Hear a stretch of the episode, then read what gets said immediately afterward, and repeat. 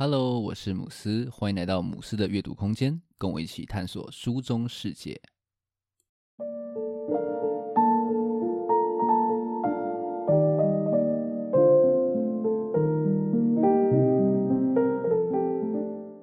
今天是节目的第三十集哦，又是一个小小的里程碑。那在三十集呢，我想要跟大家分享一本我很喜欢、影响我非常大的一本书。它的书名叫做《深度学习的技术》。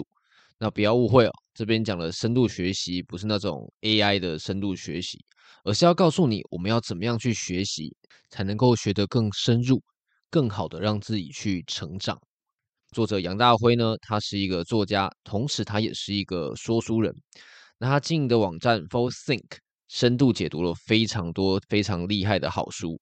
虽然说呢，它现在好像不太更新了，但是呢，这个网站对我影响非常的大哦。我的个人网站母狮的阅读空间，当初就有用 Forththink 来当做我参考的模板之一哦。那回到深度学习的技术这本书，我觉得这本书啊，它的结构性非常的强。书中呢，杨大辉利用了五个层次，分别是记、懂、网、拓、活。来帮助读者建构一套深度有效的学习系统。那话不多说，我们就开始今天的介绍吧。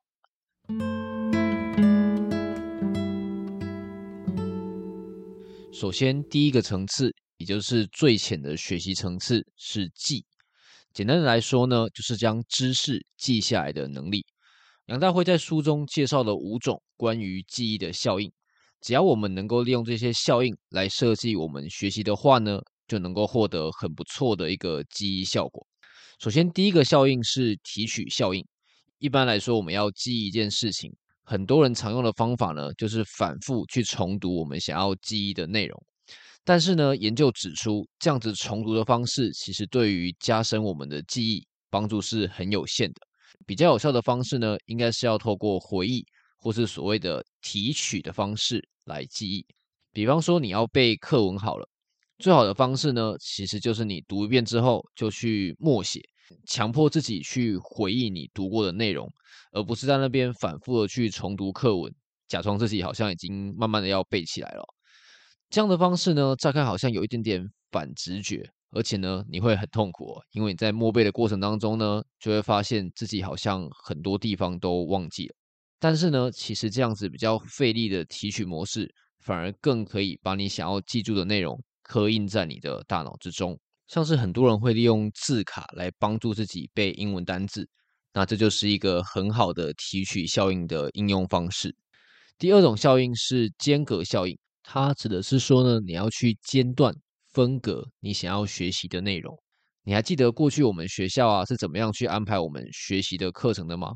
可能是说你一个早上有数学、英文、物理或者是化学，对吧？那你有想过为什么我们不把所有的课程都集中起来？比方说一整个早上都学习数学或者是学习英文呢？这个背后其实是有理论可以去支持的。那这个理论呢，就是所谓的间隔效应。那这样的学习方式呢，同样是有一点点反直觉的哦。因为在感觉上来说啊，会觉得说好像你一次大量的去集中学习，可以学得更多，而且也可以让学习是更完整的。但是呢，很多研究其实都发现，分散学习，也就是间隔学习的效果，是比集中学习还要更好的。所以，比方说你想要学英文好了，那比起你可能一天读四个小时的英文呢，你把四个小时分散在一周当中，可能每天读半个小时，效果其实会是更好的哦。那第三个效应呢，就是所谓的交错效应哦。交错效应指的是说呢，我们要去交错学习不同的内容。像我们前面所提到的学校安排课程的方式，其实就是同时应用到了间隔还有交错效应的方法。虽然说你在学习的当下可能会觉得说好像有点混乱哦，因为你可能就是东学一点，西学一点，而且呢，不同的学习内容还有可能会打架哦。但是长期来说呢，这样的学习效果其实是更好的。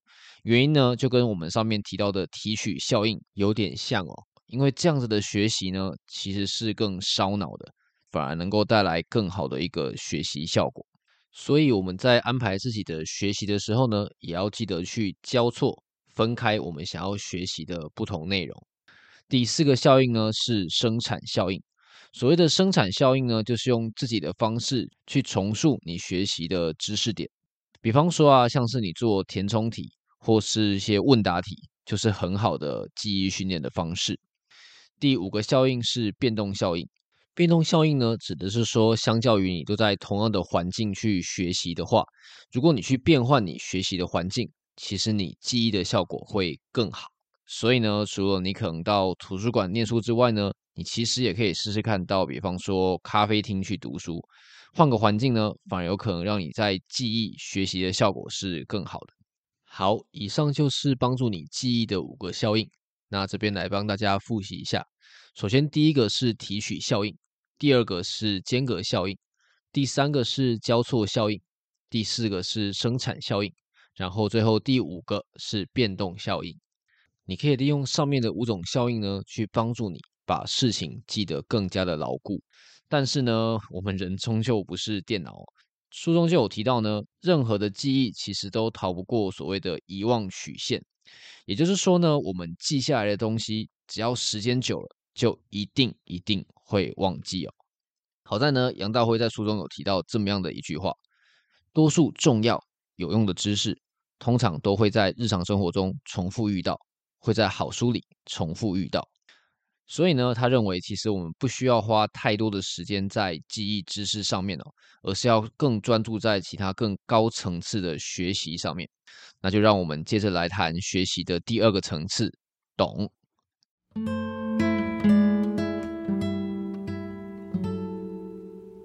第二个层次是懂，懂指的就是呢，我们要去理解我们学习的内容。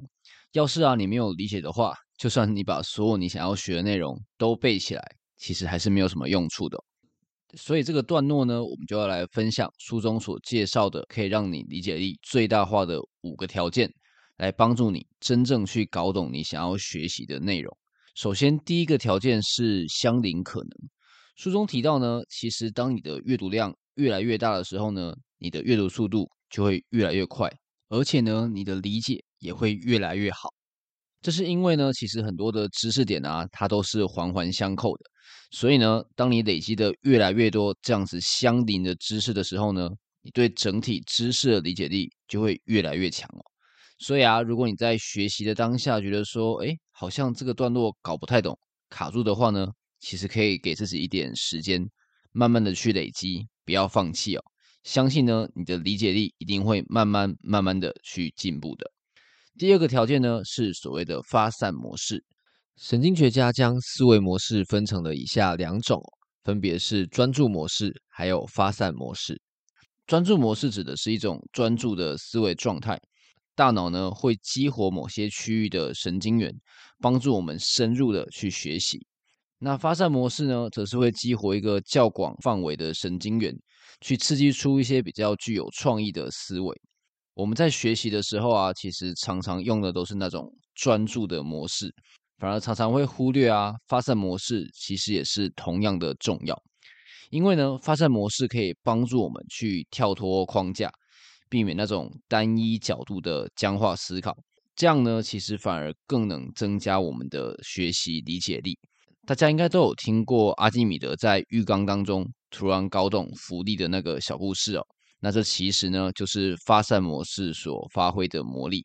所以啊，当你在学习的时候，如果遇到一些问题，怎么样都搞不懂的时候，其实可以试着放松一下哦，可以去散散步啊，或者是冲冲澡，或许呢就能够跟解方不期而遇。第三个条件呢是自然频率。自然频率指的是说，我们人类大脑啊，在处理资讯的时候，其实是有它所擅长处理的范围的。你可能有听过这样子的一句话：“死一个人是悲剧，死一百万人就只是统计数字。”会有这样冷血的状况呢，是因为我们的大脑无法去处理这样子大数目的资讯，所以呢，对一百万这样的大数字反而会更无感。那除了大数字之外呢，我们的大脑其实也不太擅长去处理各种统计的数据啊，或者是严谨的文字，反而呢，对于所谓的故事是更加敏感的。那这跟我们学习理解有什么关系呢？简单的说，只要你可以将知识描述成符合我们人类的自然频率的方式，就更有机会可以增加你对知识的理解。像是你学习的时候呢，其实可以练习对自己说故事，然后试着呢将这些学习的资讯转成一种生动的画面，如此呢就可以来增加你对知识的一个理解。第四个条件呢是透彻程度。书中提到，你要确定你对一个知识有没有彻底的去理解透彻的话呢，有一个简单的方法，叫做所谓的费曼技巧。费曼他是一个非常著名的物理学家哦，那他提出过一个说法：如果你无法把知识解释得简单、清楚、易懂，那就是你还没有完全理解这个知识。所以呢，如果你想要测试你对你学习的一个知识是不是真正有理解的话呢，你可以试着把这个知识去解释给一些原本不懂这个知识的人听。那如果你可以讲到让他都听懂的话呢，那就表示你对这个知识的理解已经到相当好的程度了。第五个条件是工作记忆。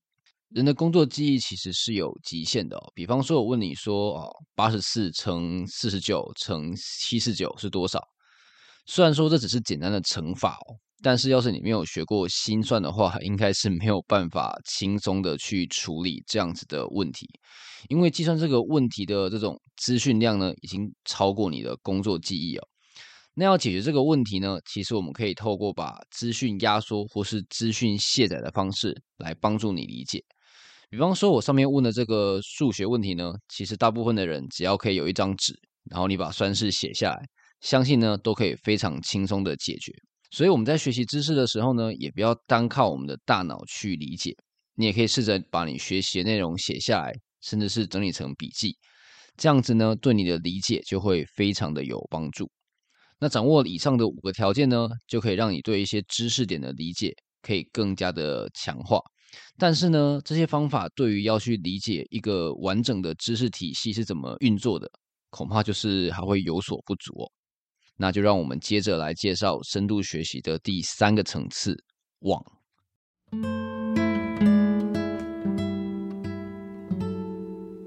第三个学习层次是网，网子的网。如果啊，我们就学习这样子单一的知识点，其实是不够的哦。我们还需要把零散的知识点去组合起来，形成一套知识的体系。那要怎么做呢？你会需要一张网哦。一张可以连接知识、组织逻辑的知识之网。认知科学家将我们的知识分成了外显知识，还有内隐知识。外显知识呢，指的是可以透过符号系统去表达的知识，像是我们一般呢、啊、在上课或者是书本中学习到的知识，多半都是属于这样子的外显知识。那内隐知识呢，指的就是用符号比较没有办法那么好去表达的知识。像是骑脚踏车或者是打篮球，都是属于这样子的内隐知识。那首先，我们先来讲要怎么编织外显知识的网。我们必须呢要去练习排列我们学习的知识。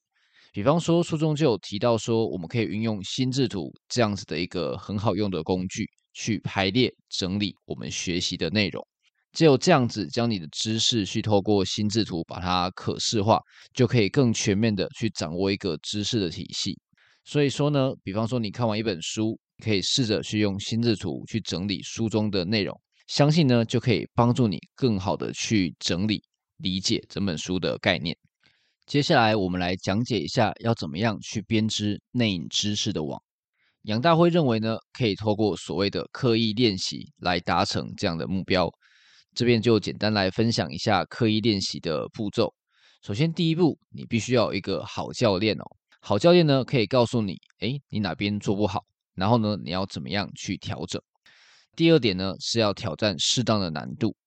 在学习的时候呢，难度要适中，效果才会是最好的。太难呢，或是太简单，都是不恰当的。第三点呢，是要保持专注还有警觉。在学习的时候呢，要非常的专注。不断的去调整，然后优化。第四点是要去设定总体的目标，还有具体的小目标。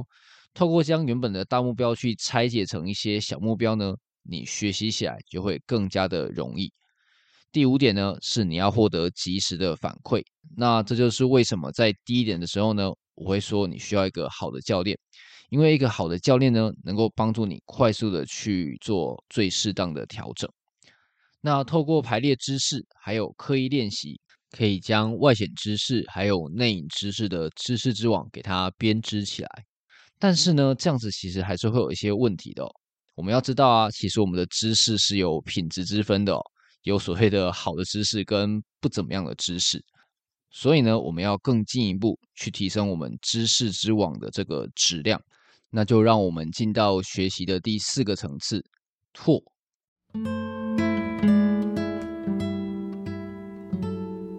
第四个学习层次是所谓的拓，拓展的拓。那前面三层呢，我们分别讲了要怎么样去记忆、理解，还有串联知识。但是呢，这三个层次都只是单纯的吸收，我们并没有去检视知识的品质，也没有办法呢对知识进行一些拓展，比方说产生一些举一反三的应用。那要做到这些呢，我们需要学习第四个层次。也就是拓的能力，杨大辉在书中提出了三个面向，可以帮助你去拓展你的知识疆域，分别是正确性、多样性，还有创造性。那首先我们来讲一下正确性，在这个资讯大爆炸的时代呢，取得知识的门槛可以说是大大的降低哦。但是呢，我们获取正确知识的成本反而是相对提高了。那在这样子大量这种内容农场崛起啊，然后媒体素质有点堪虑的年代，我们要怎么样去过滤掉那些垃圾的资讯，掏出你的知识金矿，就成了一个很重要的课题。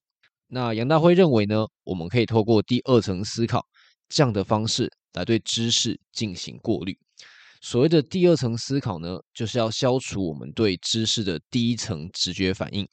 对知识进行一个第二层的加工处理，来确保知识的正确性。那书中呢，建议我们可以透过以下五个方式来强化我们的思考。首先，第一个呢是要学会自我反省，透过承认啊自己的理解有可能是错误的，并且呢不断的去反省调整，就可以让自己的思想获得更大的成长。第二个方式呢是激进的现实。杨大辉强调，其实很多时候呢。真实的世界就是最好的导师，所以我们要练习去摒除一些原本的主观的信念，学习呢去接受客观的事实。第三个方式呢是演出聪明人，那这个方式我觉得还蛮有趣的哦。杨大辉说啊，在遇到问题的时候，你可以试着去想象说，诶，比我还要更聪明的人，他会怎么样去思考，怎么样去解决这个问题？用这样子的思考模式呢来面对问题。往往会让你有一些新的收获。第四个方法是提防那些不可证伪的知识。很多时候呢，很多乍看好像很有道理的知识，其实根本就没有办法去验证它是真的或者是假的。那对于这样的知识呢，我们就要小心的去提防它，不要盲目的去相信。第五个方法是想象一下事物的对立面。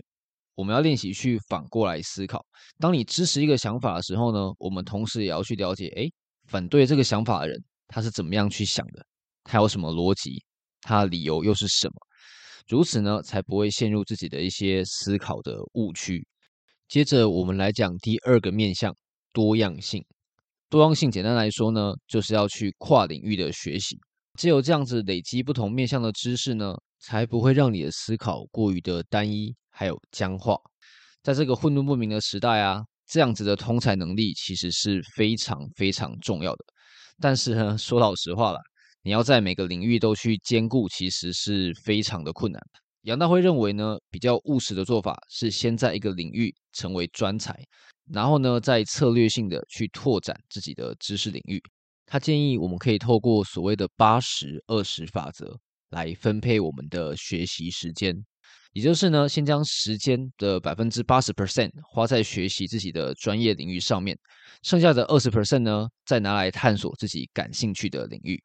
那最后来讲第三个面向，也就是创造性。我们前面讲到的正确性还有多样性，可以确保我们学习的品质。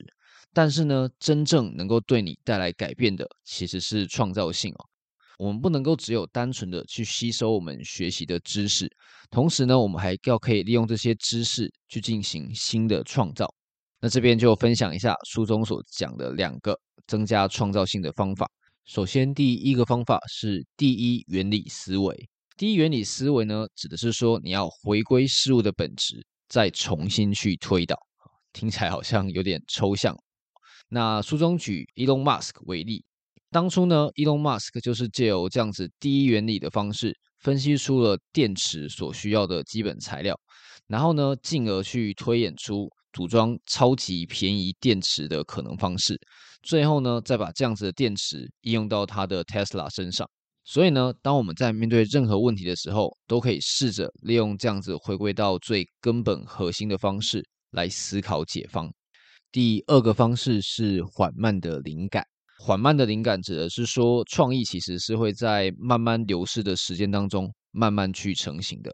书中以达尔文为例，在达尔文发表演化论这个超级厉害的理论之前呢，其实达尔文累积了非常漫长的思考过程。也就是说呢，创意其实不是忽然产生的，而是需要非常厚实的累积。所以呢，我们在学习的时候要懂得去沉住气，慢慢的呢增加自己的资本，说不定啊，创意就会在某一天突然出现。那前面提到的正确性、多样性还有创造性这三个面向其实是相辅相成的哦。正确性是多样性学习的一个基础。那多样性呢，可以增加我们切入事情的不同观点，进而呢，其实也可以去提升所谓的正确性，甚至可以迸发出所谓的创造性。杨大辉认为哦，有一个非常强而有力的工具，可以把上面三个面向啊，像是撒尿牛丸一样融在一起哦。他称之为思想孵化器，听起来好像有点厉害哦。但是其实呢，思想孵化器有一个比较通俗的名字，就是写作。杨大辉认为啊，每写作一次，其实就等于是用更深度的思考来完成一次有深度的学习。像我自己啊，在写读书心得的时候就非常有感哦。每一次写完呢，都会觉得是一次更深度的学习过程。所以呢，也非常推荐大家可以用写作的方式来锻炼自己的学习还有思考。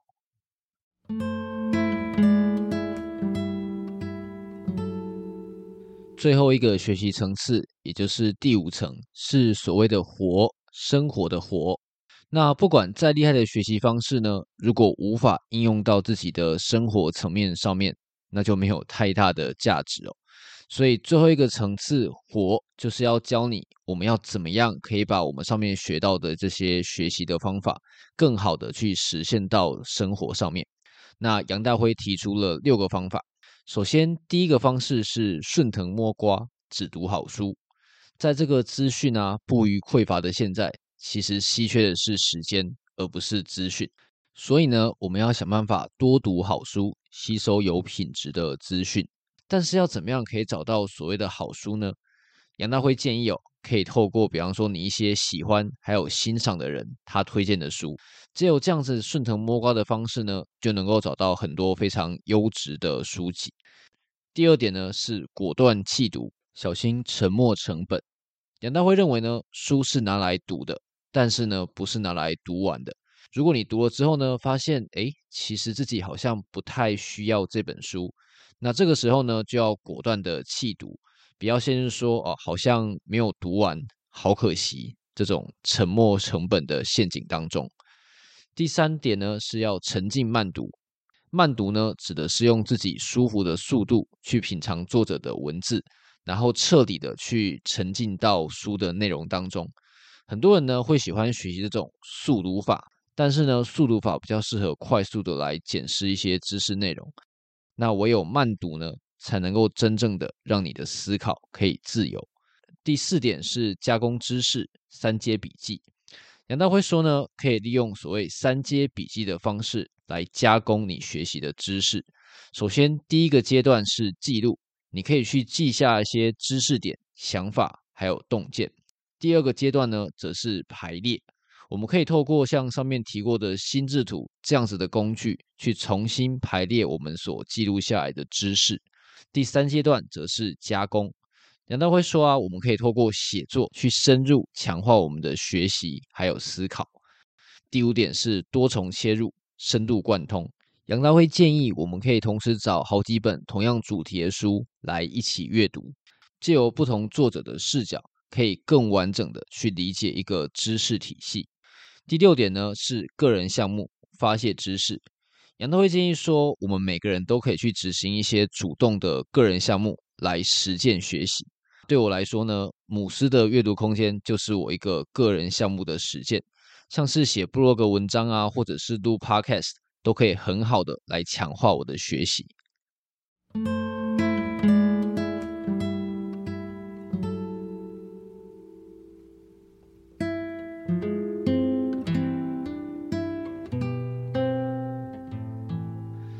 那最后这边就来帮大家总结一下今天所介绍的学习的五个层次。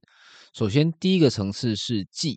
那我们有讲到我们要怎么样可以更好的去记忆我们学习的知识，像是啊，你可以透过提取效应来加强你的记忆，也可以用间隔或是交错的方式来安排一些自己的学习的时间。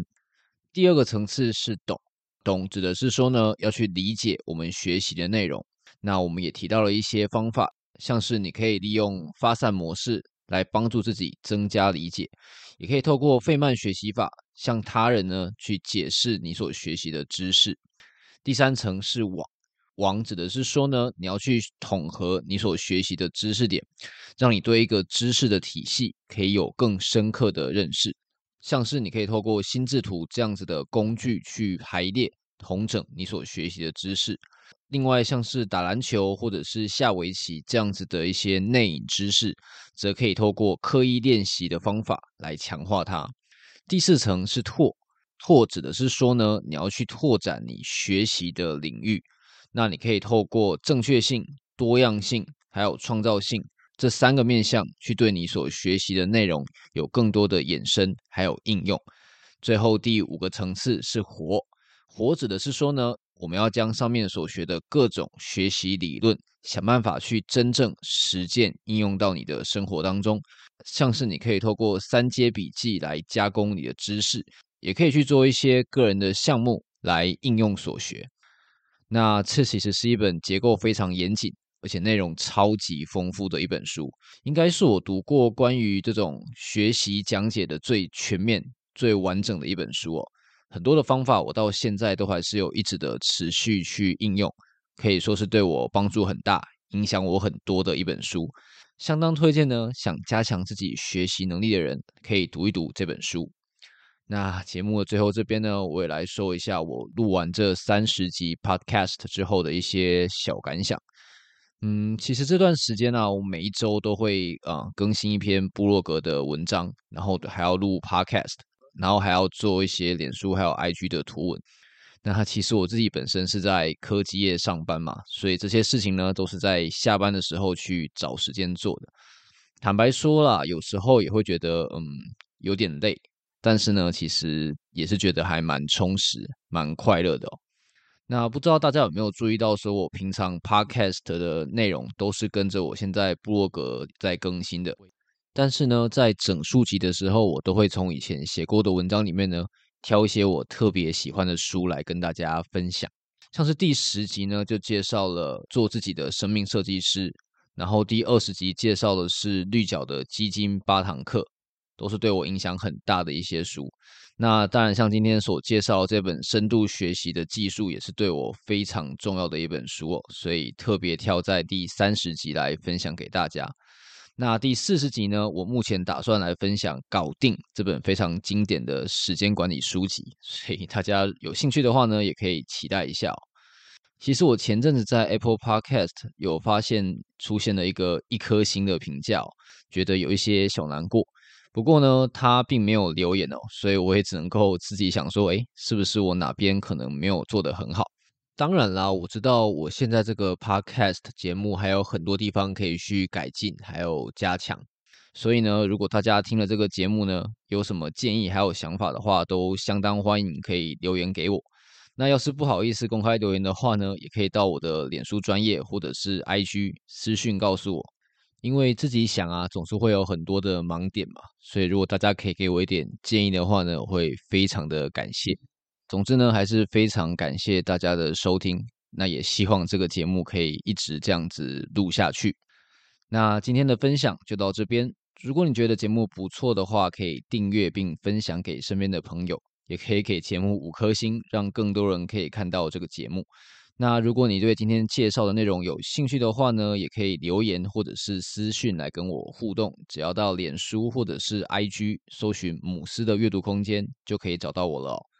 最后，感谢你的收听，我们下一本书再见。